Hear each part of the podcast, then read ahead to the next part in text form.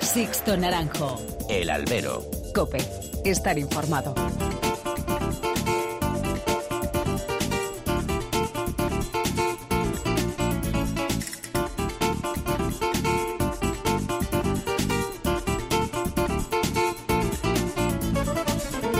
¿Qué tal? Muy buenas y bienvenidos a esta nueva emisión del Albero, a la cita con los toros que tenéis todos los miércoles aquí en cope.es. Han recibido un cordial saludo de quien nos habla de Sixto Naranjo en nombre de todo el equipo que realiza este programa.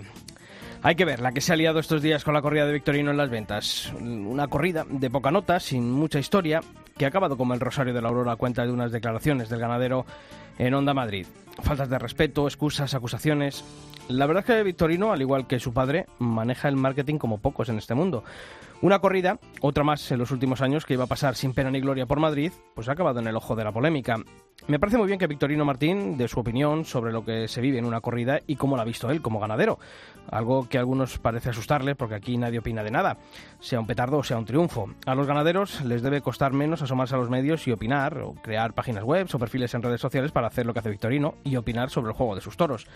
Pero lo que no me cuadra es el furibundo ataque de Victorino a cierto sector de la Plaza de Toros de las Ventas, precisamente al sector que ha defendido a capa y espada hierros como el suyo. Y más cuando la corrida del domingo tampoco fue una tarde dura en el apartado de la exigencia.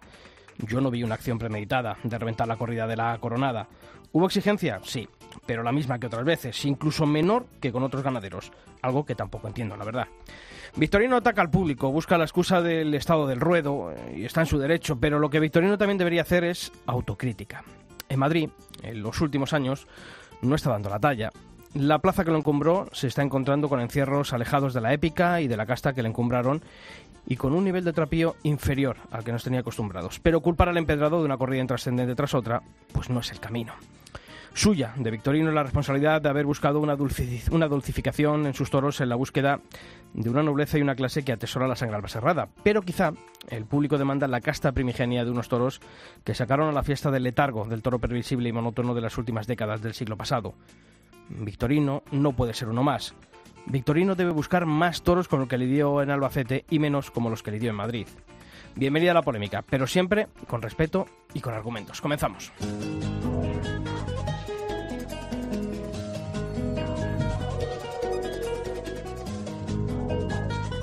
Y ya están aquí a mi lado Julio Martínez. Julio, ¿qué tal? Muy buenas. ¿Qué tal, Sisto? Una semana y Antonio José Candel. Antonio, muy buenas tardes también. Muy buenas tardes también. ¿Habéis estado por las ventas? ¿Habéis visto Sevilla? ¿Qué habéis estado haciendo? A ver.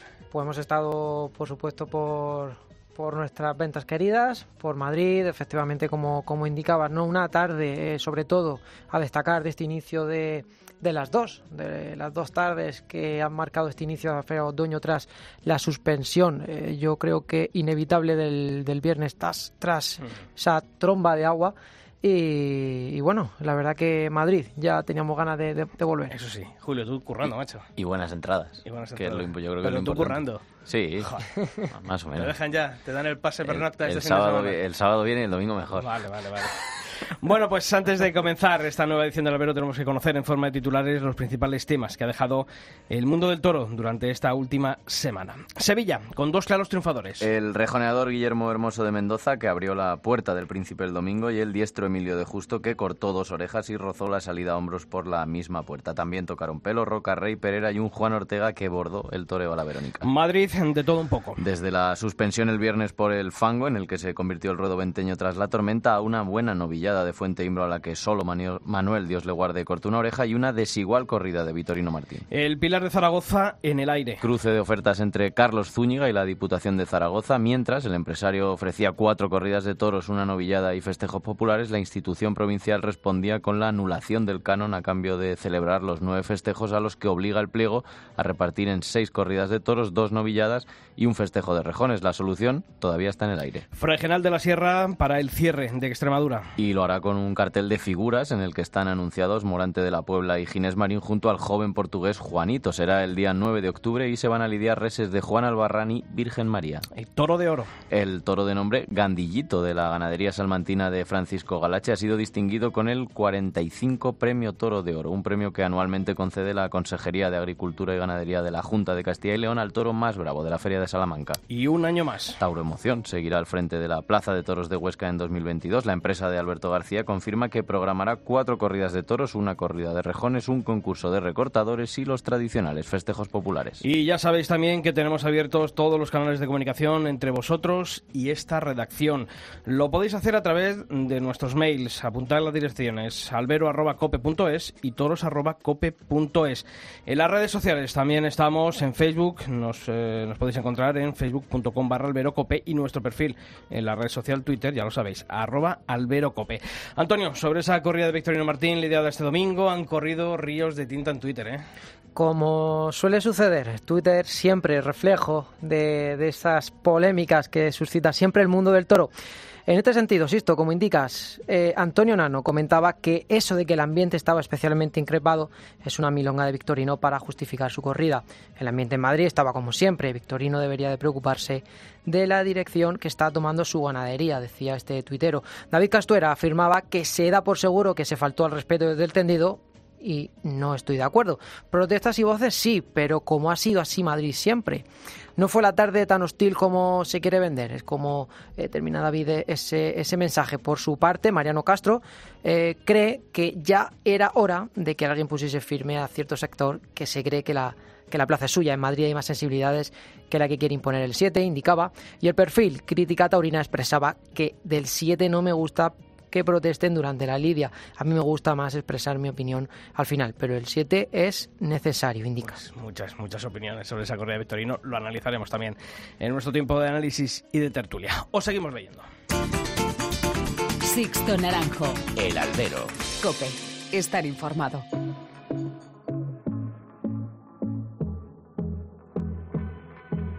No sabría decirte que fue mal entre tu razón y la verdad. Recibí tu bomba nuclear, tu voz como cuando ibas a cantar.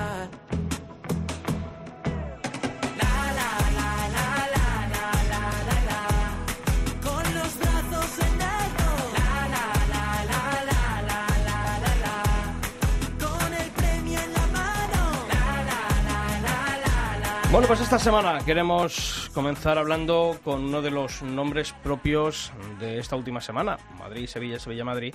Nos vamos a detener en quien ha abierto la puerta del príncipe, nada más y nada menos. Yo creo que además también es necesario hablar de, de rejones, que muchas veces, sobre todo, mira, por ejemplo, en Madrid no hay festejo de rejones. En Sevilla se han tenido la sensibilidad de, de ofrecer un festejo de rejones. Sí, además, la semana pasada cuando hacías lo del tema de los datos de otoño, la de rejones era típica siempre, de seis rejoneadores, tal, que bueno, le puede gustar más o menos, pero que tiene su público. Claro, claro. En Albacete, por ejemplo, siempre la de rejones se pone el domingo porque se llena siempre, pase lo que pase, y tienen su público y hay que hablar de ellos. Y luego, claro, que una puerta del príncipe no es lo mismo que una ayuna en Madrid, en Sevilla hay que cortarte las orejas. Y aparte que es, es cierto que es un espectáculo que es muy demandado, como bien decía, y no en muchísimas plazas de capitales de provincia. A la sensibilidad de Albacete también podríamos añadir, aunque este año sabemos que no ha habido feria en Murcia, pero ahí también es una de las tardes más demandadas por, por el público, por las particularidades también, ¿no? Distintas de... de- de Qué patriotas ¿Cómo somos. tiráis ¿eh? cada uno? Qué Eso a decir. patriotas, Uno qué no, en el patriotas. Albacete, en el otro en Murcia. Bueno, pues ni Albacete ni Murcia. Vamos a hablar con un navarro que tomó la alternativa en Sevilla en el año 2019 y dos años después ha abierto ni más ni menos que la puerta del príncipe. Guillermo Hermoso de Mendoza. ¿Qué tal, Torero? Muy buenas. Hola, buenas. Bueno, lo, lo primero, enhorabuena. Muchas gracias. Oye, siempre me gusta preguntar a los toreros que salen a hombros por una puerta mm, de la importancia, ¿no? Como Madrid, como Sevilla. eh, ¿A ti te dio tiempo a saborear la puerta del príncipe cuando estás saliendo a través de ella? ¿O uno se da cuenta de lo que ha hecho ya cuando, no sé, llega a la, a la furgoneta, llega al hotel? ¿A ti te dio tiempo a, saborear, a paladear esa puerta del príncipe? Bueno, a medias, ¿no? Indudablemente lo disfruté muchísimo. Encima fue de, pues un poco el, el volver a, a- aparte de ser indudablemente la puerta del príncipe, pero fue el, volver a ver una, una salida en hombros eh, rodeado de, gente, del público, algo que también eh, estaban añ- añorando, ¿no? Porque en estos dos años, en, los festejos que ha habido, pues ha habido muchas restricciones, en muchos sitios que no te dejaban salir a hombros, y la verdad que salir por la Puerta del Príncipe arropado de, de muchísima gente, pues la verdad que, que todavía lo hizo más especial por lo que veníamos viviendo estas, estas temporadas, ¿no? Indudablemente, pues me- luego ya es cuando vas cogiendo conciencia de, de lo que de lo que has hecho y lo, y lo que lo que has conseguido. Hmm. De esta tarde del domingo, ¿con qué se queda Guillermo Hermoso de Mendoza de su actuación? Bueno, pues me quedaría sobre todo con, con dos caballos muy especiales, ¿no? Como son Berlín y Disparate, en- con los cuales pues yo creo que, que fueron prácticamente las bases de, la- de- de las dos faenas, ¿no? Y que son pues las estrellas de casa y indudablemente son pues, eh, de los caballos más especiales que, que han pasado por las manos de mi padre. Y, y, bueno pues disparate en concreto que, que ha sido como otro profesor para mí no desde que empecé que me ha ayudado muchísimo a aprender de terrenos de, todo eso y la verdad que indudablemente pues fue una tarde especial por, por también haber ellos me ayudaron no a, a que conquistara la, la puerta del príncipe. ¿Y qué te dijo tu padre cuando hablas con él ya una vez eh, habiendo salido por la puerta del príncipe? ¿Qué dice el maestro Pablo Hermoso de Mendoza a Guillermo? Bueno, pues fíjate que esta vez tampoco es de las veces que, que menos cosas me ha dicho, ¿no? Yo creo que, que estaba feliz y contento, pues me, me dio la enhorabuena, estaba él también su- súper contento, pero pero fíjate que casi no hemos hablado de las actuaciones, ¿no? De, de, de- de- así como de normal solemos debatir mucho después, ¿no? De cómo han ido los caballos, todo. Fíjate que, que de esta corrida, pues del triunfo de y cómo salió todo bien, pues prácticamente no ni hemos puesto, ¿no? En- de, acuerdo los dos las, eh, cómo lo vimos cada uno. Así que bueno, eso también sería porque lo veríamos parecido. ¿Qué tal, Guillermo? Hablar de lo de, de Berlín y Disparate, que bueno, toreaste con ellos, son caballos de históricos de, de tu padre. Entiendo que cuando toreáis juntos, pues los, los tiene él, ¿no? Por, por el tema de los galones, pero cuando vas a Sevilla, ¿cómo es? O sea, tú le dices, papá, déjame a Berlín y a Disparate, que es Sevilla, o él te dice, Guillermo, llévate a estos dos, que ya verás que te va a ir bien. ¿Cómo, cómo es eso? Bueno, él, él me dice, ¿no? Por ejemplo, Berlín es un caballo súper especial, pero con muchas teclas, ¿no? Es un caballo que habré toreado con él 10, 12 veces como mucho. Y en casa, pues prácticamente, ahora antes de Sevilla lo monté tres días, y el cual es un caballo que, que lo he montado muy poquitas veces también aquí en casa. Y entonces, pues indudablemente para estas fechas especiales, eh, me lo ha dejado unos días antes para que me acoplara él, porque, como te digo, es un caballo muy- especial que él se ha complementado muy bien, pero es de los que más me cuesta a mí acoplarme cuando lo cojo, porque normalmente no lo cojo, ¿no? Pero indudablemente es el, el, que me dice prácticamente, aparte de pues, cómo lo siento yo, él, él es el que siempre, vamos, desde siempre, desde que empecé, me los ha dejado y me los ha, me los ha, me ha ayudado a que, a que llegaran de la mejor forma posible a, todos estos festejos importantes. Guillermo Torrero, enhorabuena. Eh, en primer lugar, eh, hablabas de bueno de esa relación, ¿no? Eh, que es inevitable, una relación íntima con, con el que bueno es tu padre, pero en, el tono taurino pues mucho más, ¿no? Es tu maestro, tu mentor, eh, tu espejo. ¿Qué cambia en esa relación, eh, torero? Si podríamos decir que cambia algo después de que hoy eh, ya seas un torero eh, de puerta del Príncipe de, de Sevilla. Bueno, pues sí que hemos hablado, ¿no? Fíjate que en parte lo que más hemos hablado es un poco, entre comillas, de futuro, ¿no? Que esto pues también para mi carrera, pues que puede ser un- una cosa muy importante, ¿no? De cara a las temporadas venideras, en cuanto a pues abrirme más, abrirme un poquito más el camino, ¿no? Por, por cómo ha ido toda esta temporada y, y prácticamente rematarla en la última, en la fecha, última fecha importante que tenía, pues rematarla de esta forma en Sevilla, ¿no? Eso es de lo que más hemos hablado prácticamente pero indudablemente pues como, como dices no él siempre se ha, se ha preocupado y ha querido lo mejor para mi futuro y qué mejor que de la mano de él que, pues, que ha sido el revolucionario de esto para, para seguir sus pasos de, de lo que él vaya buscando para mí no Es una portada del príncipe en Sevilla. Y Guillermo, ¿cuántas veces has visto tú la fana de tu padre, esa de 1998, la que corta un rabo? ¿Cuántas veces la has visto en vídeo? bueno pues eh, fíjate que nunca nunca la he conseguido ver entera en vídeo No. pero todos los vídeos que he visto de ese día de resúmenes de trocitos bueno pues los he visto mil veces no la verdad que desde niño vamos me he visto corridas de mi padre y vídeos desde niño un montón de veces, ¿no? De, de todas sus actuaciones en Sevilla, años después, todo. Pero la verdad que, que Sevilla, desde que me ofrecieron no tomar la alternativa ahí, desde que pues, sal- salió la oportunidad, pues ya se hizo muy especial, ¿no? Indudablemente ahora, después de, esta Puerta del Príncipe, pues todavía es más especial para mí por haber tomado alternativa y, y sobre todo por haber conseguido este año abrir la puerta del príncipe. Y Guillermo, este triunfo viene, bueno, pues a ratificar, ¿no? Eh, esa progresión desde esa alternativa, como decíamos en el año 2019. Fíjate que llega el parón en 2020 por culpa de la pandemia y era necesario, ¿no? No sé si tú lo ves así también, pues ese triunfo que, que ratifique, ¿no? Tu tu estatus, tu presencia en las ferias, ¿no? Que nadie diga nada, que nadie pueda comentar nada, eh, eh, era, mm, por eso digo, necesario, ¿no? Y, y muy importante esta actuación en Sevilla y sobre todo el triunfo. Pues sí, no, indudablemente, como bien dices, eh, esta temporada yo creo que se han ido viendo ya prácticamente los resultados, ¿no? Porque es cierto que a mí este año de pandemia pues sí me ha servido mucho para, para perfeccionar muchas cosas, para eh, evolucionar en mí mismo, ¿no? En, en mi madurez, en, en, mi, en mi forma de torear todo, en acoplarme con los caballos y la y bueno pues luego en esta temporada siendo atípica se han visto los resultados, ¿no? En cuanto a triunfos obtenidos en plazas importantes y en cuanto a las sensaciones que, que, que he ido teniendo y he ido dejando ¿no? en, en, los sitios que he toreado. Entonces, como dices, pues este es el, el granito que le faltaba ya a la temporada para, para despuntar y, como bien dices, en una plaza de primera el, el haber obtenido un triunfo pues, de, tan, tan importante como este. Oye, y la pregunta que te tenemos que hacer. Eh, ¿Vamos a ver a, a Guillermo Hermoso de Mendoza toreando con Diego Ventura? Bueno, es una pregunta que por mi parte eh, le he respondido alguna vez. Yo no tengo nada en contra de, Diego, al revés, eh, lo admiro mucho por, por, su, por lo que ha conseguido forma de torear. Y bueno, pues este año estuvimos eh, cerca de hacerlo, pero pues por circunstancias de, de administración y, y de ganado, pues no, no llegamos a, a un acuerdo, ¿no? Pero la idea, vamos, yo si, si surgiera la oportunidad y eso, yo no, vamos, estoy encantado, ¿no? De competir con todos y, bueno, de hecho, yo, con Diego y con cualquiera, ¿no? O sea, no tengo nada en contra de ninguno y, y yo, vamos, encantado de torear con, con cualquier compañero. Oye, Guillermo, que te iba a decir, ¿no? Porque te anuncias en, en los carteles, Guillermo Hermoso de Mendoza, tal y cual, pero al final siempre vas y todo el mundo va a decir, el hijo de Pablo, el hijo de Pablo Hermoso, el hijo de Pablo Hermoso. No sé si estás un poco cansado también de que digan eso, porque, por ejemplo, Manzanares siempre ha sido el hijo de Manzanares y es verdad que ya se habla de José María Manzanares y nadie, o casi nadie se acuerda del padre, ya es una figura.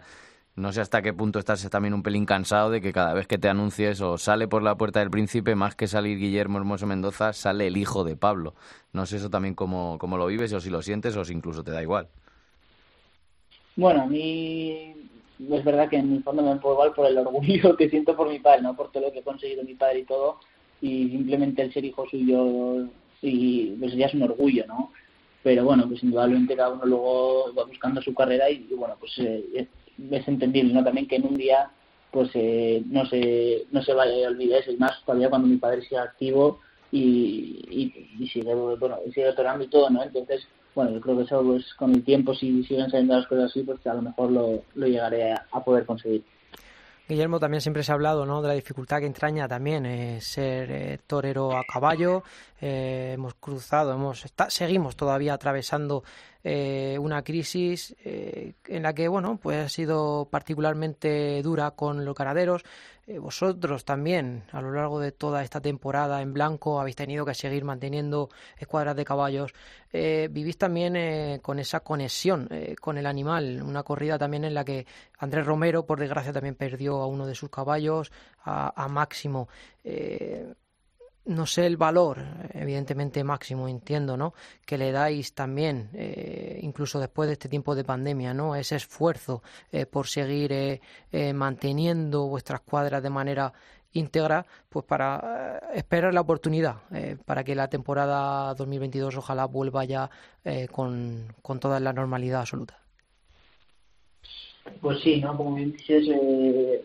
Han sido dos años complicados porque pues en todos los aspectos, ¿no? Nosotros tenemos aquí Yeguada, tenemos ganadería de Bravo, todo, entonces, pues el, sobre todo el año pasado, ¿no? El, no hacer prácticamente nada, el, el, no ver salida para nada, ¿no? Y para ningún animal, pues sí que hicimos ciertas reducciones, pero intentas, pues, ma mantener, ¿no? Sobre todo los caballos, lo, los potros, todo intentas mantener lo más posible, pero como bien dices, pues en estos años complicados, esperemos ya, ¿no? Que, el año que viene volvamos a, la normalidad total y podamos ya pues recuperar un poco ¿no? estos dos años que, que han sido de, de, paréntesis. Y Guillermo, por último, 2022 tiene que ser el año en el que Guillermo Hermoso Mendoza busque la conquista de las ventas. Bueno, 2022, esperemos primero que ya es que prácticamente nos hemos tenido que acostumbrar a vivir día a día, ¿no? Antes sí que mirabas más a futuro, pero es cierto que ahora con esto, con la pandemia que nos ha tocado, pues ya yo por lo menos ya me he desacostumbrado a, mirar a, futuros tan tan largos casi, ¿no?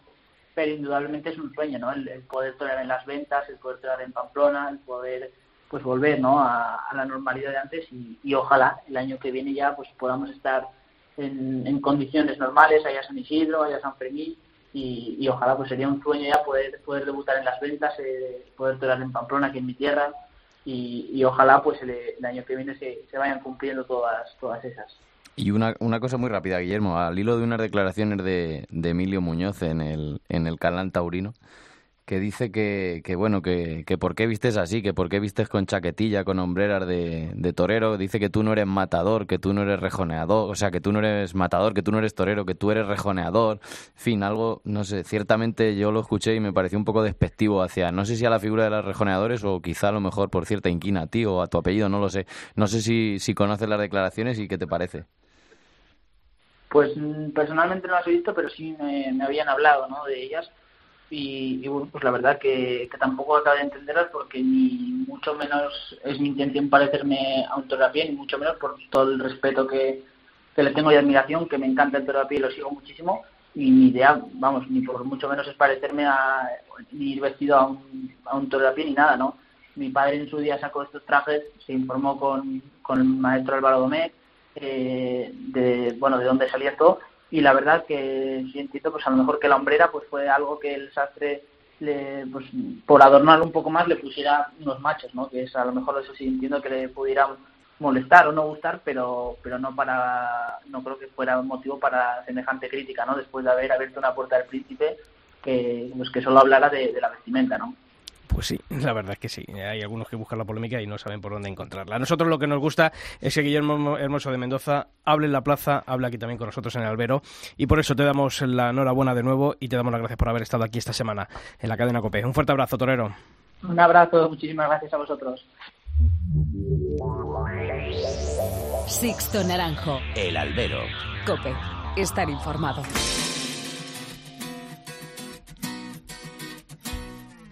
Pregunté por todas partes, te busqué en medio país. Nadie sabía dónde andabas cuando les hablé de ti.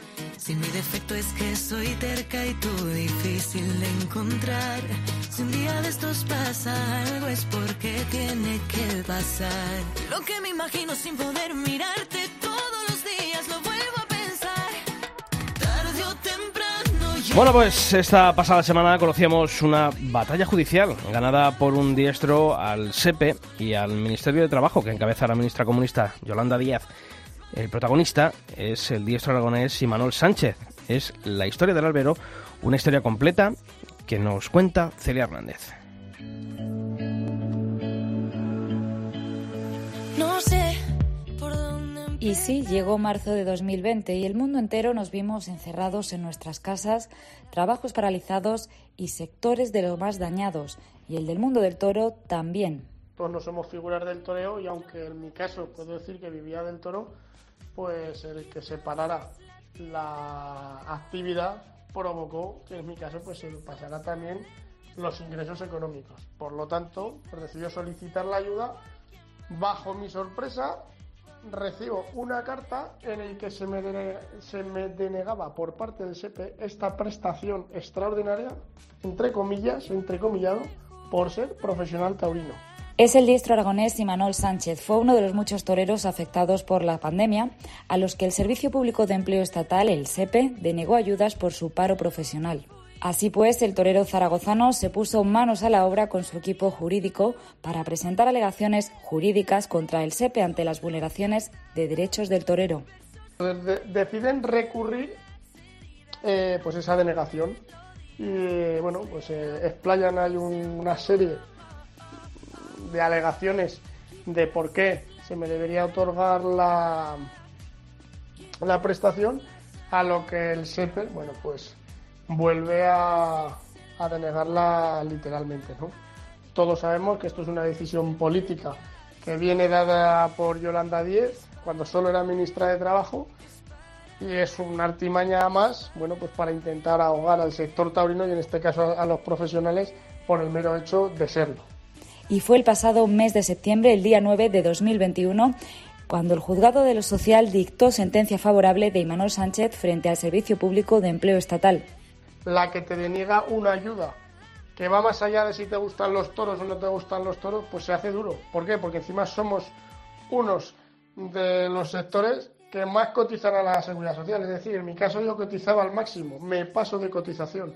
Y que luego, cuando de verdad necesitas a las instituciones y al Estado para que te ayude en una situación complicada, pues bueno, que, que haya esta arbitrariedad y estas decisiones políticas en las que imperan sus ideas y no el bien común de la sociedad, pues la verdad es que hace pensar si realmente la política sirve para hacer un bien común o simplemente para dividir a la sociedad.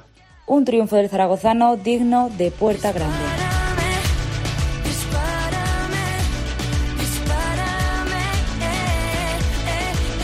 Sixto Naranjo. El albero. Cope. Estar informado.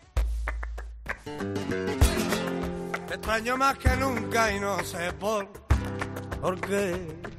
Pues muchas gracias, Celia, y enhorabuena a Emanuel Sánchez por esa victoria judicial ante las injusticias que algunos han querido cometer solamente por ser gente del mundo del toro. Bueno, pues ahora es tiempo, aquí en el albero, de dirigir nuestra mirada una semana más hacia el campo bravo y continuar conociendo la realidad de los ganaderos tras esta pandemia que, mm, vamos a recordar, ha afectado de manera severa a los criadores mm, de bravo. En COPE estamos conociendo algunos de los testimonios y hoy, Antonio, nos vamos hasta tierras navarras de nuevo, ¿no? Después de Guillermo Hermoso, ahora vamos a conocer una ganadería de esa tierra. Ahora nos vamos de nuevo a Navarra, Sisto, eh, hasta los alrededores de la villa navarra de Ablitas, eh, para conocer cuál es la situación de uno de los hierros más cotizados para los festejos taurinos populares, sobre todo en la zona de La Rioja, Navarra, Aragón o Valencia.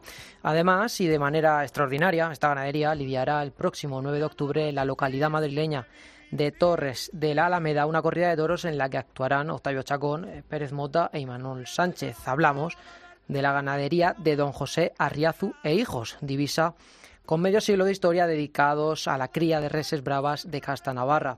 Con Roberto, uno de los hijos del ganadero, hemos hablado y esto es lo que nos ha contado. Pues las dificultades han sido máximas. O sea, el, el año 20, como ya sabéis, nosotros ya eh, estábamos ya casi en Valencia, en Fallas, en Castellón, se fue suspendiendo todo y como ya sabemos todos, bueno, pues eh, el año lo pasamos en blanco. Entonces, claro, eh, esto no es como una empresa que se deja y, y arrancaremos de nuevo. Esto, los animales tienen que seguir comiendo. Palpamos, por tanto, una realidad no muy distinta a la que estamos recogiendo durante estas semanas en el albero, una situación de incertidumbre que cuando tiene que ver con el bienestar animal se recrudece por las necesidades a veces tan exquisitas que requiere la cría del toro bravo. Aún así, durante este año 2021 parece que la ganadería ya ha experimentado un repunte que, aunque sigue siendo insuficiente, aporta esa dosis de esperanza para seguir trabajando. Este año 21, pues dentro de lo mal, pues un poquito se ha abierto se ha abierto la, la, los festejos, hemos hecho algún festejo en plazas con aforo reducido. Esperemos que, que, el año 22 sea un poco mejor, si no esto no es insoportable. Ahora mismo no tengo el dato exacto, pero pues en unos 22, 23 espectáculos haremos. En capítulos anteriores, Antonio, hemos escuchado a los ganaderos cómo nos hablan de las consecuencias de esta situación que enfrentan en muchas ocasiones enviando irremediablemente cabezas de ganado al matadero por un precio que, lo hemos contado, ¿no? no llega a cubrir de ninguna manera el coste mmm, de producción de haber criado a ese animal. Pero, ¿qué medidas han tomado desde la ganadería de Arriazu para intentar paliar la sangría que supone ese estar alimentando al ganado sin apenas previsión de lidiar en algún festejo? En este caso, Sisto, ha venido o ha sido de nuevo necesario eh, recortar el censo de animales para asegurar la viabilidad de la explotación.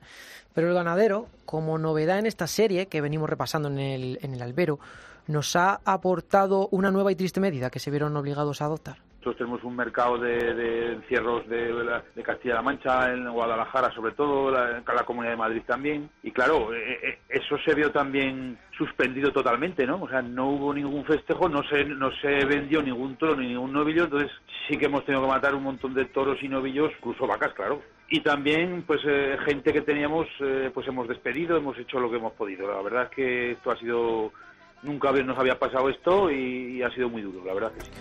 Tuvieron que recortar en plantilla. Y es que hablamos en multitud de ocasiones, y puede por ello que le demos menos importancia de la que merece, pero es que esta es la realidad de la, de la tauromaquia, que supone un activo económico vital para el desarrollo de España. Eso es indiscutible. Es otro motivo para seguir defendiendo y empujando a las administraciones a que, lejos de todo sectarismo, apuesten por un campo bravo que, en primer lugar, es un tesoro ecológico y que supone además el sustento de miles de familias. Por último, nos quedamos con un mensaje de esperanza para la temporada 2022. la gente tiene muchas ganas de, ir a los festejos, está viendo lo que es lo que estamos haciendo en nuestra zona, eh, los, los aforos reducidos, pero se llena totalmente en todos sitios. Yo creo que, conforme la evolución que llevamos de la pandemia vaya eh, eh, así, yo creo que, el 22 será muchísimo mejor. Aquí en Navarra, por ejemplo, desde el día 1 de octubre eh, se pueden hacer encierros en calle y espectáculos en la calle que- estaban prohibidos. Como último apunte, existo solo uno más. para todos los festejos populares en los que lidia la ganadería de Riazu, de pura Castanavarra, recordemos, lleno sobre el aforo permitido. En fin, algo está pasando en torno a, este serie, a esta serie de espectáculos. Pues efectivamente, y también recordamos el 9 de octubre en Torres de la Alameda, aquí en Madrid, la primera corrida de toros de Casta Navarra mm, que se va a lidiar en España en lo que llevamos de siglo. Es verdad que la derreta de Casta Navarra lidió en Ceret, pero aquí en España ese cartel Octavio Chacón Pérez Mota e Imanol Sánchez con los toros de Arriazo.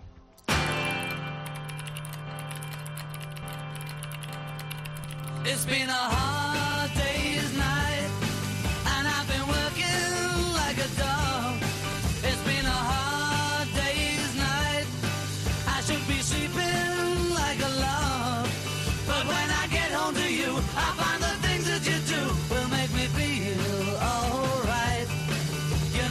Bueno, pues vamos camino del segundo fin de semana de la Feria de Otoño en las ventas. ¿Vas a poder ir ya, Julio? Sí, Te sí. dan, te dan, ¿no? Hemos quedado en que puedes ir. Fines de semana puedo, salvo que por lo que sea pase algo, pero no debe pasar, porque además torea el Juli y una encerrona de Ferrera son de mis toreros, así que voy a ir sí o sí. Oye, la novia del viernes, ¿eh? No te olvides. Esa se me va a no. complicar, pero bueno, no la veo por la tele, la veo Bueno, por la tele, vale, al vale. pequeño de los Adame, el que nos faltaba. Claro, claro. Fue, de hecho, estaba anunciado el primer día, la primera novillada aquella que suspendieron por la 2019, pandemia. O sea, que se la debían. Se la Alguno debían. más se la deben, pero bueno.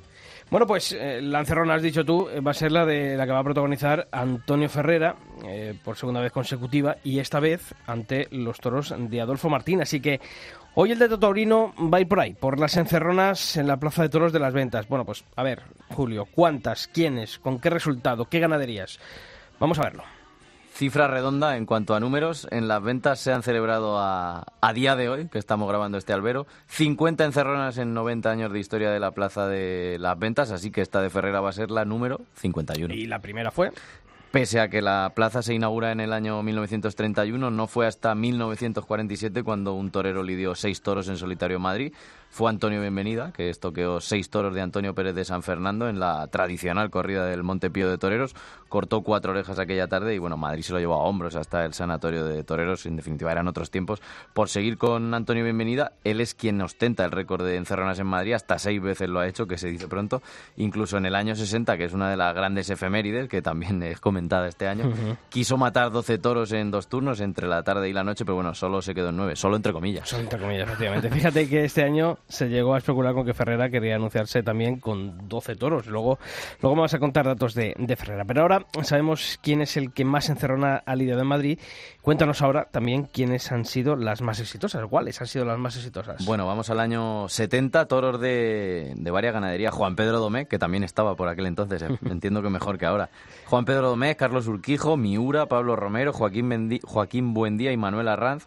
Pues ocho orejas le cortó a estos toros en, en la corrida de la beneficencia Paco Camino. En siete se quedó Gregorio Sánchez el 19 de junio de 1960 con una corrida de Barcial. Y en este, en este caso, en esta encerrona de Gregorio Sánchez, más allá de las siete orejas, lo reseñable fue la duración del festejo. Y te leo un fragmento de, la crónica de ABC que encontré de aquel día. La firmaba Andrés Través y decía abro comillas, eran las 7 y 20 de la tarde cuando despachado el sexto de Barcial la gente se decía y ahora, ¿a dónde vamos tan pronto? ¿Habrá entradas para el fútbol? Cierro comillas, y es que se ventiló a los seis toros en hora y veinte. Tú, Hora y irías, 20. tú irías al Metropolitano, yo al, al- a Chamartín, ¿no? En aquella época. Nos habríamos ido al fútbol. Bueno, pues y la tercera encerrona con más orejas, la que muchos consideran como la mejor de la historia, ¿no? Y la que tenemos quizá más en la retina, en la memoria. y que es más fácil de acceder a ella, sobre todo por vídeos, que es la de José Miguel Arroyo José Lito en el año 96, la más reciente en el, en el tiempo. Seis orejas le cortó a toros del Torreón, las Ramblas, Antonio Ordóñez y aquel mítico sobrero de Cortijo Oliva, de las banderillas negras que se recuerda, el tercio banderillas de carretero. Bueno, ahí están los vídeos para verlos y para que muchos toreros deberían ponérselo para aprender en cuanto a variedad de capote, capacidad, torería. En fin, pues para mí la mejor, verdad que no hemos visto todas. Te apunto también otras dos con, con cuatro orejas cada una, que es la de Antonio Bienvenida, ya la hemos comentado, fue la primera de la historia en el año 47, y la de Pablo Lozano, que falleció por coronavirus recientemente, fue da- 10 años más tarde, en el año 1957, con seis toros de Barcial. Era también una corrida a beneficio del De Toreros y como curiosidad, ese día Pablo Lozano no fue no se fue solo a hombros, aunque toreaba en solitario, le acompañó Lorenzo Guirao, alias Morenito de Córdoba, que actuaba como sobresaliente. Y bueno, eh, Pablo Lozano pues le dejó torear de capa, le dejó poner banderillas. Y como la gente pues estaba muy muy alegre ese día, pues se lo llevaron también a hombros, no sé yo y eso cómo, cómo se vería. Y otra cosa, los pesos de los toros de aquel día, por aquello de comparar y aquello que dicen de la evolución del toreo y del trapío y demás, el toro que menos pesó aquel día fue el primero, 423 kilos, y el que más, 485 el cuarto, que hoy creo que sería impensable. Y otro festejo que no llegó ni siquiera a las dos horas. Está bien. Pues fíjate, está, está bien, ¿no? Y sobre todo la comparación, ¿no? El, que nuestros oyentes, quienes se asomen al podcast del albero, vean, ¿no? La evolución que ha tenido tanto la duración de las corridas de toros de los antiguamente pesos. como los pesos de, en los Sanlúcar hubo un Miura de 720 kilos. Fíjate, encima para un chaval que tomaba la alternativa. El doble de lo que se lleva en Madrid en esas épocas. Y nos vamos ahora a las ganaderías que ha lidiado en esas encerronas en los años 90 en las ventas. Y hay una gris que destaca por encima del resto y no es la de Adolfo, que es la que va a lidiar este, este domingo. Es su prima hermana, la de Vitorino Martín, que ha lidiado hasta 45 toros en tardes de único espada en las ventas, siete encerronas completas y luego algún toro suelto, como, como se suele suceder. Matadores, Andrés Vázquez, Ruiz Miguel, Niño de la Capea, Roberto Domínguez y Manuel Caballero. Estos cinco salieron a hombros. Y los dos últimos que lo hicieron en Madrid, Alejandro Talavante y el Cid, que no tuvieron, no tuvieron suerte, ni estuvieron ellos ni estuvieron los toros. Así que hay que contar seis puertas grandes, las cinco comentadas de los toreros que mataron, seis de Vitorino y una más de Uceda Leán en el 2004, que mató un toro de Vitorino en su encerrona. Fue el tercero, además fue con el que mejor estuvo. En total han sido 13 orejas las que le han cortado a los toros de la coronada en la encerrona, en encerronas en las ventas. Bueno, pues ahora por último cuéntame cosas de, de Antonio Ferrera, sus números y de cómo llega a Madrid este domingo. A ver si llega en Ferrera o llega en Ferrari, ¿no? Que es una de las dudas que tenemos mucho. Bueno, va a ser el festejo número, ojo, 997 de su carrera en Europa. Ha estado a punto de cumplir mil, de entrar en el selecto club de los toreros que han toreado mil corridas en, en nuestro continente, ¿no? Porque en Europa, ta- en, en América ha toreado también mucho. Como anécdota, Antonio Ferrera, bueno, tiene 43 años ahora, va a ser el torero más veterano en encerrarse con seis toros en las ventas, solo por detrás, eso sí, de Ortega Cano, que en el año 98 lo hizo con 44 años. Por partes ahora te cuento, será la novena encerrona en la carrera de Ferrera, la segunda vez que lo va a hacer con Adolfo Martín y va a ser, eh, bueno, este año también, también lo hizo hace nada, el 24 de julio en Mont de Marsan, cortó cuatro orejas, esperemos que se pueda repetir. Con la ganadería de Adolfo Martín se ha anunciado 18 veces, seis de ellas en las ventas, será la séptima este domingo, y en las ventas va a ser el paseillo número 43 del torero extremeño, suma tres puertas grandes, a ver si es la cuarta, 43 que se dice pronto, ¿eh? ya son, Pues ya son tardes. Ya son tardes. La cita el domingo en las ventas a partir de las 6 de la tarde.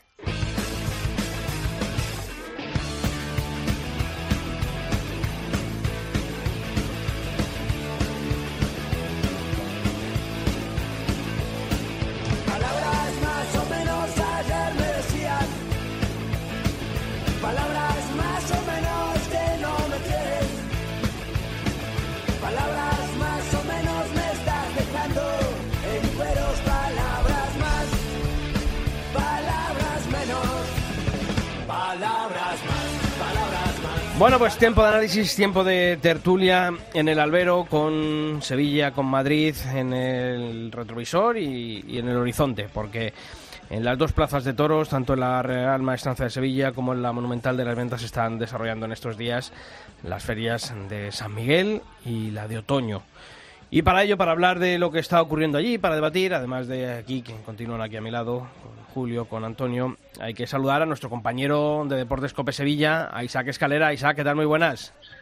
Hola, Sisto, ¿qué tal? Buenas tardes. ¿Te pillamos ya por la plaza? Pues mira, aquí sentado al tendido 3 de la Plaza de Toros de Sevilla. Qué- Estoy con la giralda que la veo al frente y la Plaza de Toros lógicamente completamente vacía, solo los porteros y empleados de la plaza y, y aquí estoy sentado hablando con vosotros. Fíjate Ah, Muy gustoso con el albero. Vamos para allá ahora mismo. Decía, ¿eh? decía Julio, dice, seguro que le ha dejado Ramón Valencia al despacho para sentarse. Pues mira, he estado sentado allí porque como sabéis que trabajo también aquí en el tema de cartelería y demás en la plaza, hace una hora he estado sentado prácticamente sobre las eh, cuatro menos cuarto o así. He recogido lo que tenía que recoger y ya está todo funcionando en, en la plaza. O sea que Vamos, que eres el P. punto amo ¿no? de, de la Plaza de Toros de, de Sevilla, casi, casi. No, hombre. Bueno, pues eh, tú vas a hablarnos un poquito de Sevilla y también eh, queremos hablar esta semana con Roberto García Ayuste, presidente de la Asociación El Toro de Madrid, porque él está yendo a la Plaza de Toros de las Ventas eh, a disfrutar y a sufrir y a padecer de todo un poco con la Feria de Otoño. Roberto, ¿qué tal? Muy buenas tardes también a ti. Hola, muy buenas tardes, Sisto, y a todo el equipo. Y nada, un placer estar otra vez de nuevo con vosotros y lo has definido correctamente. Y con sus Vamos niñas. a disfrutar, a emocionarnos y a salir enfadados también. que también Y con, su, y con sus niñas, digo, que me gusta siempre ver a. Roberto que va ahí con sus niñas, dos buenas Hombre, aficionadas que van a ser. Aficionadas. Esperemos que el día de mañana sean buenas aficionadas, pero de momento las estoy encauzando, encauzando por la línea de el toro, que es lo que a mí me gusta. Eso, porque en lo futbolístico lo vamos a dejar porque lo llevas por el mal camino, pero ya lo sabes. Hoy, hoy es mal al sí, día, efectivamente. Bueno, eh, antes de nada, eh, Isaac, eh, llevamos ya, no, bueno, pues estamos a punto ya de, de afrontar los últimos festejos de, de esta feria de, de San Miguel. Yo me quedo con Emilio de Justo, yo me quedo con Guillermo Hermoso de Mendoza, ¿no? Han sido los dos nombres propios de, de esta semana, ¿no? Eh, desde que Sí. grabamos el podcast la semana pasada a hoy miércoles, antes de que empiecen ya las últimas corridas de toros, ayer martes la, la nollada, yo creo que podemos, coincidimos, ¿no? En los nombres que, que han destacado, ¿no? En esta última semana. Sí, y Juan Ortega. Y Juan Ortega, sí, con sí. el Pero, bueno, con el más de detalles. con sí, el capote. Bueno, ahora ahora ahora debatiremos Ahora sobre debatiremos. sobre ello, pero pero sí es cierto que la de Vitorino yo vi muy bien a Milo de Justo. Eh, lo vi muy bien. Lo hablamos en la previa, lo Sí. hablamos en la previa que creo que era un torero capaz, muy capaz, bueno, que lo es perfectamente, que tiene un corte extraordinario, eh, que es un torero que está en un momento muy bueno y sobre todo que estuvo muy por encima de la corrida de toros y que aprovechó realmente su toro, ¿no? Porque tampoco es cierto que la corrida de Vitorino fuese extraordinaria, eh, no fue de la mejor que quizá ha echado esta temporada, pero hubo toros bastante interesantes y creo que Milo de Justo estuvo a un nivel bastante alto por encima para mí de Antonio Ferreira, que creo que sin estar mal, eh, creo que Milo de Justo estuvo por encima del, del extremeño. Sí, creo que se le escapó a la puerta del sí, sí, sí, estuvo por, por encima de, de él y se le escapó a la puerta del príncipe por ese pinchazo que la, en- en la banderilla y, y creo que hubiese sido una puerta del príncipe bastante justa, pero no solo por el día que echó en la de Vitorino, sino por reconocimiento también al esfuerzo de estar en la nada, de entrenar en Cáceres absolutamente sin nada, de salir del hoyo, de ganarse los contratos, de empezar por Francia, de llegar a Sevilla, por ejemplo, en esta tarde, de estar enorme y creo que se me decía que era un punto importante en su carrera, pero más allá de eso, eh, Sisto, eh, creo que ha hecho una tarde sensacional. Al igual que, que Guillermo Hermoso, también estuvo muy bien el, el domingo y para mí y para mí el capote de Juan Ortega y como estuvo el te torero te sevillano venir, te para veía- mí Te veía venir, sí, sí, sí, sí. sí. porque lo, ten- lo tengo que decir porque yo sinceramente llevo no tanto como otros eh, amigos y tantos abonados que tiene, bueno, tanto, lo de tantos entre comillas, eh, Sevilla, eh, pero yo hacía mucho tiempo que no veía torear con el capote así en, en Sevilla y eso que Morante, yo recuerdo la media de hace unos años de Morante de la Puebla, Puebla aquí en los medios, que después le pega tres o cuatro lances y otra media sensacional, tirando para Chiquero, cumbre, pero de la forma con la que embarcó, con la que toreó despacio Juan Ortega, aquí crujió esto, ¿eh? Crujió, como decimos por aquí abajo, y, y esto, la verdad, la maestranza Hoy fíjate que se puso en un pie, ¿eh? buen amigo nuestro, que conocéis todos, a José Vega, ponía un vídeo ¿no? también de, en Twitter eh, con Pereira, ¿no? toreando a la Verónica de una manera perfecta. Y había un comentario muy bueno que decía que mientras el, de, el toreo de, de Miguel Ángel Pereira técnicamente era perfecto, pero le faltaba el alma que sí que tenía las Verónicas de, de Juan Ortega. Bueno, ¿no? cada cual tiene su Sí, concepto porque también. Claro, claro, porque Julio, porque también, vamos a ver, es que es distinto. Y esto lo he comentado hoy, eh, este mediodía precisamente. Es que no tiene nada que ver. Es que no tiene nada que ver, nada que ver. Y Pereira es un torero extraordinario y para mí se merece todo el respeto del Y mundo, fiel, pero y, son fiel a su con- y fiel a su concepto, porque luego ven niños en las Por- escuelas por que quieren ser, un día quieren ser Talavante, otro día quieren ser Manzanares con Sí, el cambio de mano, otro día la Rucina, ahora Pero quieren no- ser Aguado. Eso por lo menos Y no son solo niños en la escuela, sino novilleros con caballo y matadores, matadores de toro que son Bueno, aparte. perfectamente copias de, ot- de otras figuras que, eso, sí. que eso realmente no vale para absolutamente nada. Pero es que eh, Juan Ortega, en el momento que el toro se vuelve cuando lo pasa, es que ya está colocado perfectamente sin enmendarse para embarcar al toro con el capote y soltarlo a dos kilómetros por hora. Eso es muy complicado. No es lo mismo eh, torearlo y componer la figura cuando pasa el toro que traerlo ya embarcado cuando se da la vuelta el, el, el toro, en este caso que fue de Juan Pedro. Pero bueno, son, son gustos también y para mí oye. estuvo sensacional. Y sobre to- cumbre, y sobre eh, todo- como se dice ahora, esa palabra, Esa, cumbre, con M. Cumbre. Cumbre con V, Ah, con. V, con N y con V, cumbre. Eso es, eso es, eso es. Roberto, lo que está claro que después de Sevilla, de lo que nos está contando Isaac, el cartel, si ya de por sí para mí era el cartel más rematado de la feria de otoño, pues adquiere tintes de, de, bueno, pues de, de final, ¿no? En la, en la cumbre, ¿no? Nunca mejor, nunca mejor dicho. Aunque creo que fíjate, el, el que fue listo en los despachos antes de nada fue el Juli, ¿no? Que, que es el que abre cartel y encima anunciado con, con su ganadería, ¿no?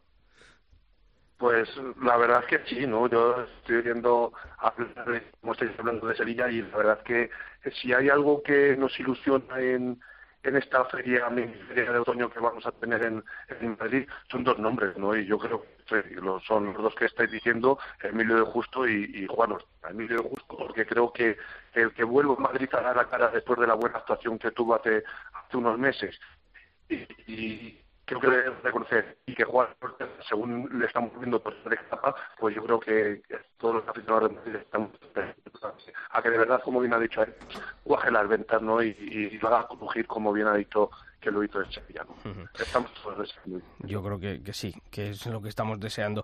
Eh, Isaac, oye, ahí eh, hemos dicho este cartel de Madrid, pero en Sevilla hay un cartelazo también este viernes, creo recordar, que, que también ¿no? Eh, va a concitar el, el interés y sobre todo la atención porque hay ahí, bueno, pues otro, otro duelo en la cumbre.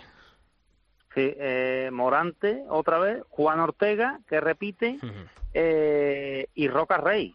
O sea que el cartel es extraordinario. Eh, para mí no está muy rematado porque creo que en Roca Rey entra en un cartel que quizá a lo mejor en el del jueves sí podría tener eh, eh, estar más rematado, sobre todo por el corte de los toreros, pero creo que se van a echar a, a pelear entre comillas. Si recordáis en la tarde de Pablo Aguado de las cuatro orejas en Sevilla, que para mí eran de dos orejas el primero, pero dos orejas con fuerza y una y una el sexto, eh, eh, era el cartel este. O sea, Juan Ortega entra por Pablo Aguado. Y recordáis lo que pasó esa tarde. Recordáis que mm, tanto Morante como Juan Ortega, como Roca Rey, la verdad es que le pilló con el pie cambiado y Pablo Aguado pasó por encima de, de los dos. No sé lo que va a pasar en la corrida del viernes, pero sé que va a haber mucha competencia y sé también que Morante de la Puebla va a tener ganas de, si lógicamente tiene suerte en los sorteos, porque aquí es increíble, yo no sé si esto ha pasado alguna vez, pero lo de los sorteos con Morante, eh, y no es por tapar a Morante, porque yo no tengo que tapar a nadie, yo no tengo amistad con absolutamente nadie, pero que lo de los sorteos con Morante en Sevilla es para verlo, es para en analizarlo, que no tiene ningún tipo de, de suerte, ¿no? También, y Juan Ortega, ¿no? escúchame, Tenemos las ganas de ver eh, escúchame, también eh, este año de verdad que le estamos cantando mucho que está abriendo el abanico de ganadería, pero eh, ah, no me vengáis ahora con cuatro el pueblos. tema... Sí, efecti- efectivamente. Pero, bueno, el domingo tiene la de Miura en Sevilla, ¿eh? Bueno, pero, pero casa, vale, juega en casa. Pero, pero que es verdad que sí, la mala suerte de los sorteos, pero... Eh, joroba, por no decir otra cosa, que estas horas todavía no son de horario protegido, ¿no? De Pero, leche, es que em, lo que ha estado matando Morante por ahí, eh, pues claro, es que el Sota Caballo Rey nunca mejor dicho. O sea, es que él no se ha salido de eso. Y, y ha sido Pero tropezar en una piedra y en la tem- misma, y en la misma, y en la misma, y en la misma, ¿eh? Y cuando se Sí, quitó, pero que yo se hablo quitó de en el Sevilla, puerto, ¿eh? Yo- Sí, bueno, claro, Sí, pero es sí. que en Sevilla de es que podíamos echar mano de estadística. Mira, Julio, eh, tienes para este, de verano- eh, para este invierno trabajo. A ver Sí, qué no, es la pero que, ganadería que es curioso de Morante que cuando se quita en el puerto el, aquella mano a mano con el Juli, con la de Santidomé, que el Juli corta un rabo y él se Sí. quita diciendo que es que los veterinarios, que el toro es gigante, y a los dos No, años fue están matándose de Prieto de la de en la misma plaza. El Morante, en fin, su Sí, cabeza sí, sí. Yo lo escribía en el albero, en la revista de Albacete. La cabeza de Morante Yo- habría que habría que abrirla y analizarla y verla y hacer un análisis porque Morante, en fin, cada día tiene su tiene sus movidas y sus historias. Bueno, Sí, sí, eh, pero vamos- oye, sí. y, y- y el domingo Miura, eh, Isaac, yo creo que... ¿Qué puede pasar? Eso digo yo, ¿qué puede pasar? ¿Qué puede pasar en la de Miura? Pues que, no sé, si vamos a ver la corrida de Miura que vimos, esa famosa con Manuel Escribano, que se dejó bastante, que le iban a matar el Juli, si, os, si os acordáis, Sí, sí. esa corrida la iba a matar el Juli Eh, y cogió Escribano toro la de Victoriano del Río al Juli no pudo matar esa corrida de... Correcto, correcto. Lo cogió de forma muy fea y, y, bueno, que cogió la sustitución a Escribano que estuvo muy bien y a eso le catapultó, ¿no? Eh, el otro día estuve pues charlando un rato con eh, con Pepe Moral y con y con Escribano eh, y bueno, pues ahí están a la espera, están a la espera y Morante de la Puebla es que yo creo que Morante de la Puebla es que yo yo no considero que es un torero artista. Yo es que reniego de esa palabra relacionada con Morante de la Puebla. Para mí es un torero eh, muy capacitado, un torero que es capaz de matar cualquier eh, ganadería y un torero que realmente con el torero con el toro malo eh, bueno o el regular pues es capaz de estar de estar bien. Por eso yo creo que muchas veces no es problema de que tenga él a lo mejor días o no tenga días sino que es problema de que tenga más ganas o que tenga menos ganas porque él es capaz como vimos el otro día Sí. en la primera tarde el sábado si os acordáis el primera tarde aquí en Sevilla que estuvo muy bien con un toro y ese toro tampoco sirvió. También o sea que picado- yo creo que Morante mucho es muy capaz muy Agua- capaz Aguado y Juan Ortega también le han picado. igual si no existen claro. si no existiesen Aguado y Ortega, igual Morante hasta estaría retirado. Mm, No sé Pues yo si tanto, ser. pero, pero, pero que sí le han picado y le han espoleado, eh, yo creo que sí. Roberto, ¿y tú qué esperas de la encerrona de Antonio Ferrera este domingo en las ventas? Pues espero, sinceramente te lo digo, espero pasar una tarde aburrida. Hombre, no, una bien, tarde aburrida. bien, Roberto. sí, sí, sí, sí, te lo digo, te lo digo así de claro. No, no voy con, no voy predispuesto a nada, pero tampoco tengo confianza ni en el ganado ni en, ni en Antonio Ferrera. Eh, no- no- últimamente los toros de, de Adolfo ya sabemos cómo, cómo están saliendo de pastueños, de, de noblotes. Espero equivocarme totalmente, pero no confío mucho en la corrida y sobre todo pues no confío en Ferrera. Creo que encima este año no está en, en, un momento que otras veces a lo mejor ha estado más lucido, le veo un poco, contigo. digamos, más, más superficial, más... eh, le vimos este año en, en- hace unos meses en Madrid donde estuvo fatal y no le veo preparado para, para seis toros, ¿no? No va a ser como la otra vez que fue, digamos, un paseo muy triunfalista, que se juntó pues esos días que en Madrid eh, se junta todo, que parece que todo sale bien y fue así, pero eh, no veo yo, no sé por qué me da que esta tarde, este, este domingo no va a ser igual. Bueno, pues si me dejáis, yo voy a poner una pica en honor o en espera, El con, esa, con esa esperanza de, de Antonio. Si hablábamos de una personalidad distinta, que es la que atesora eh, Morante, en ese sentido yo creo que también se la podríamos tildar, ¿no? De, evidentemente salvando las distancias de Antonio Ferrera, que puede ser un toro, un torero que, eh, que quizá en el momento menos esperado, ¿no? Pues vaya, vaya a aparecer. Ya pasó también en esa actuación que tuvo eh, brillantísima durante San Isidro del 19, que venía también en una situación eh, complicada y luego nos sorprendió a todos. Eh, yo creo que el domingo tenemos que ir eh, con, con la esperanza de que Antonio Ferrera eh, sea capaz de nuevo de reinventarse. El escenario es ideal. El escenario invita a que Antonio se venga arriba, una encerrona en la que él, él- va a ser, y va, va a ser iremos- indiscutiblemente. iremos con alegría, como dice la canción. Eh, esa claro que sí, va a ser el, prota- el protagonismo y los toros de del primo, Oye, primo. Hay, que, hay que hablar, Roberto, eh, para poner en contexto, ¿no? Vamos a escuchar eh, lo que, bueno, pues esa polémica, ¿no? Que se ha vivido desde el domingo, esas declaraciones de Victorino Martín a nuestros compañeros del Toril de Onda Madrid, a Javier Fernández Mar Domingo y a Carmelo López, en las que, bueno, pues mm, lejos de hacer autocrítica de lo que para mí yo creo que tenía que haber hecho con la corrida que había lidiado en las ventas, pues mm, se dedicó a recriminar a- al público de, bueno, pues de las ventas, a cierto sector de las ventas, y vamos a escuchar sobre lo que decía sobre la dureza del público de Madrid. Eh, ya sabemos lo que viene pasando, ¿no? En Madrid hay una parte que es muy intransigente, que parece que están más pendientes del fallo que, de, que del acierto, ¿no? Y la verdad es que eh, han estado muy duros, sobre todo con todo, con todo lo que pasaba, ¿no? Eso es lo que decía sobre el público y hablaba también sobre, sobre el respeto ¿no? que, que él había comprobado ahí en la plaza. pero creo que también alguien tiene que decirles que ya está bien, ¿no? Que, que mm, al final su actitud perjudica a la plaza y perjudica el desarrollo y, y nos perjudica a todos los que nos gustamos todos, ¿no?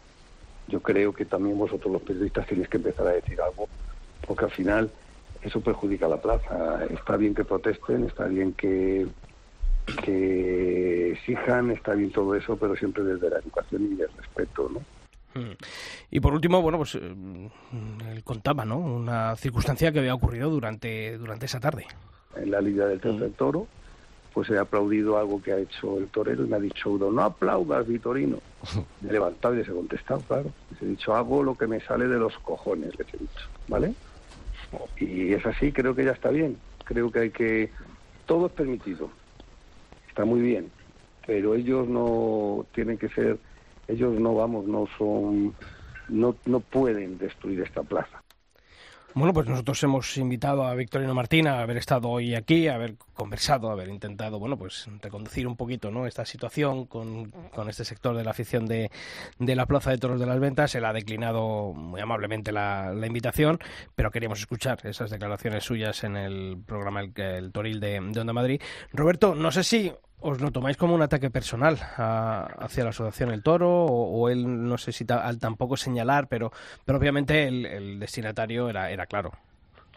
Hombre, eh, nos lo tomamos eh, no a lo mejor personal a la asociación, sino al tendido 7, Ujú. que, no, que no es lo mismo del tendido 7 Sí, sí, que la claro. Asociación del Toro de Madrid, aunque indudablemente, como bien conoces, el gran grueso de los miembros de la asociación pertenecemos ahí y somos eh, aficionados eh, críticos, vociferantes, reivindicativos y exigentes. Y abonados. Pero lo que nos que y abonados, y abonados, evidentemente, pero que no, pero pero pero te- me refiero a aficionados porque somos aficionados de temporada, que, que lo tiene que tener el bien claro, que somos aficionados de marzo a octubre, Claro, no claro. solo de los de los de feria.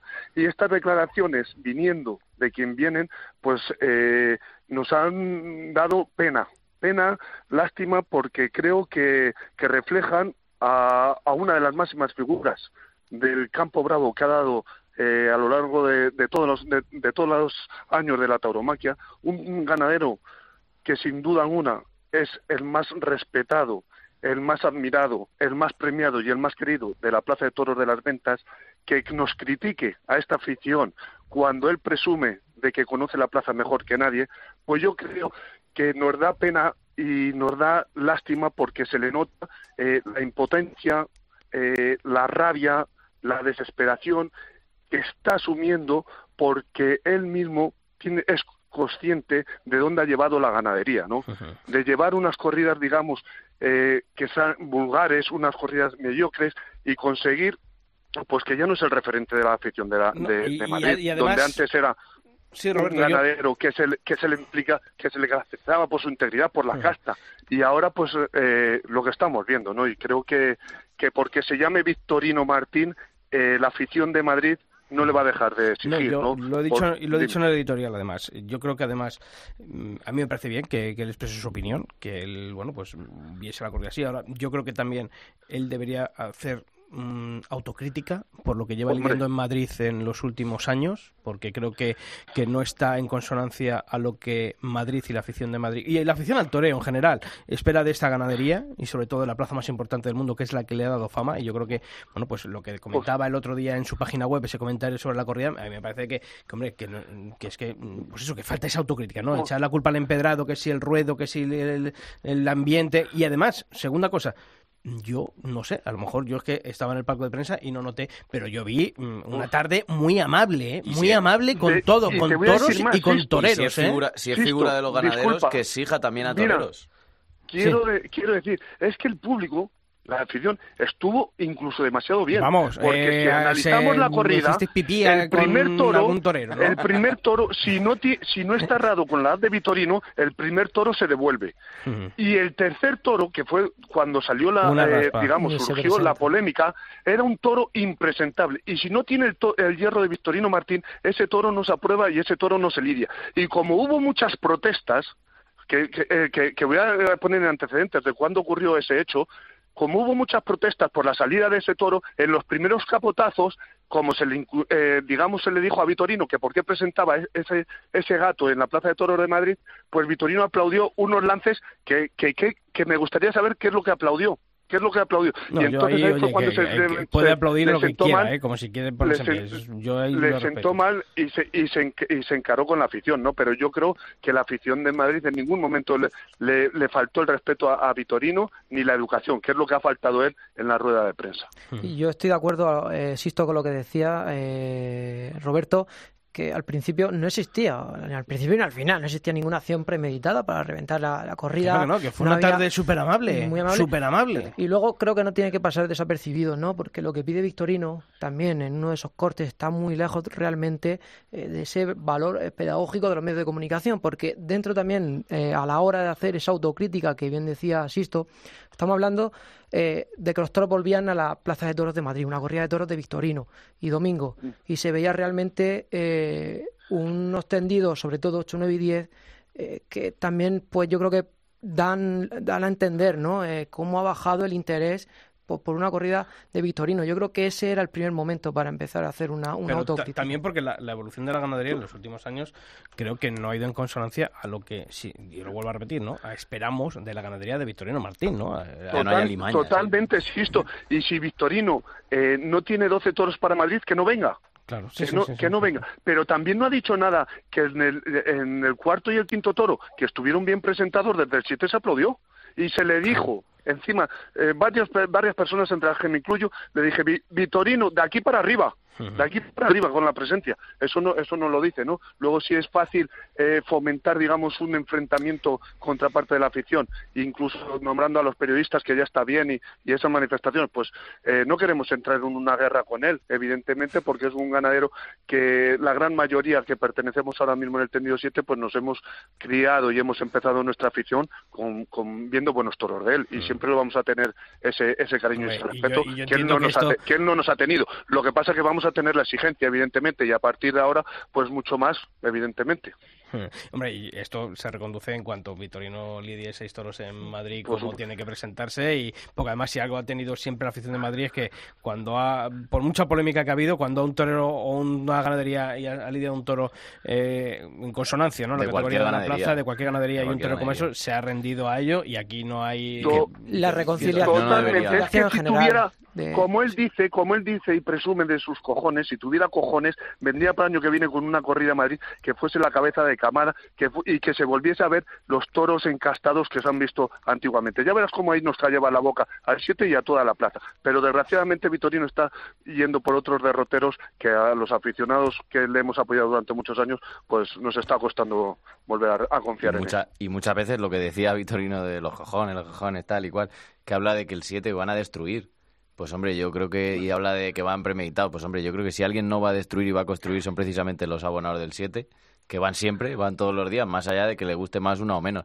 Yo creo que si van premeditados hay muchos más que van con el gin tonic, que van con el Viva España, van con el jaleíto y con el cachondeo. Yo Hay creo que esos destruyen hay de- más, hay de todo, pero ¿eh? yo creo que esos destruyen más que el 7, pero es más fácil eh, a criticar al que habla de toros que al que habla de fiesta.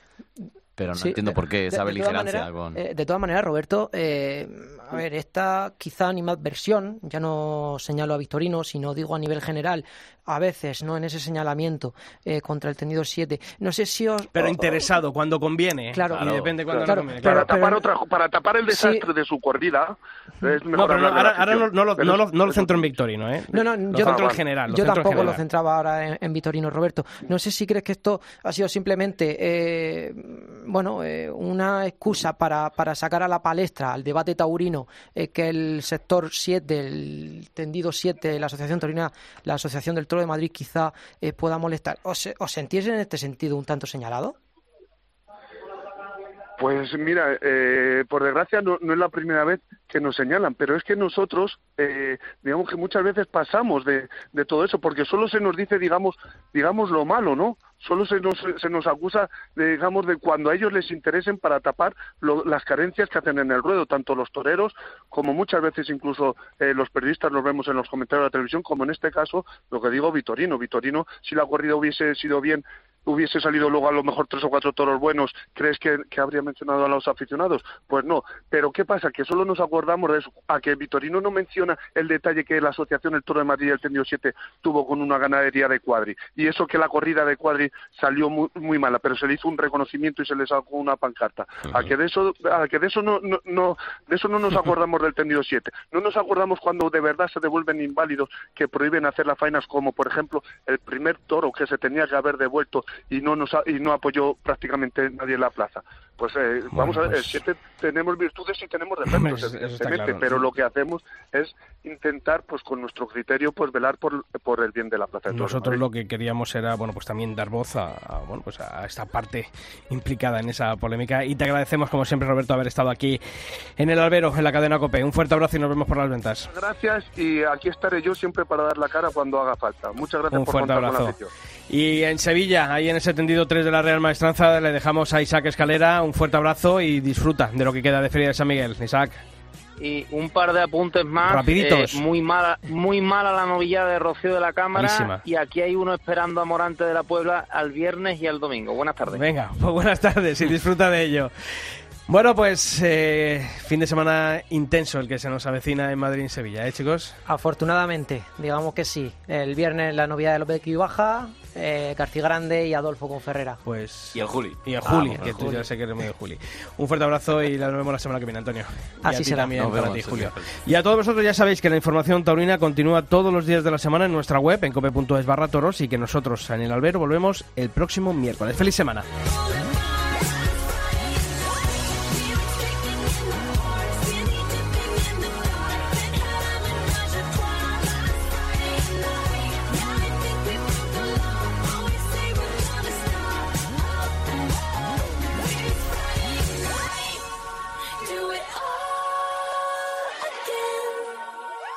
Sixto Naranjo. El albero.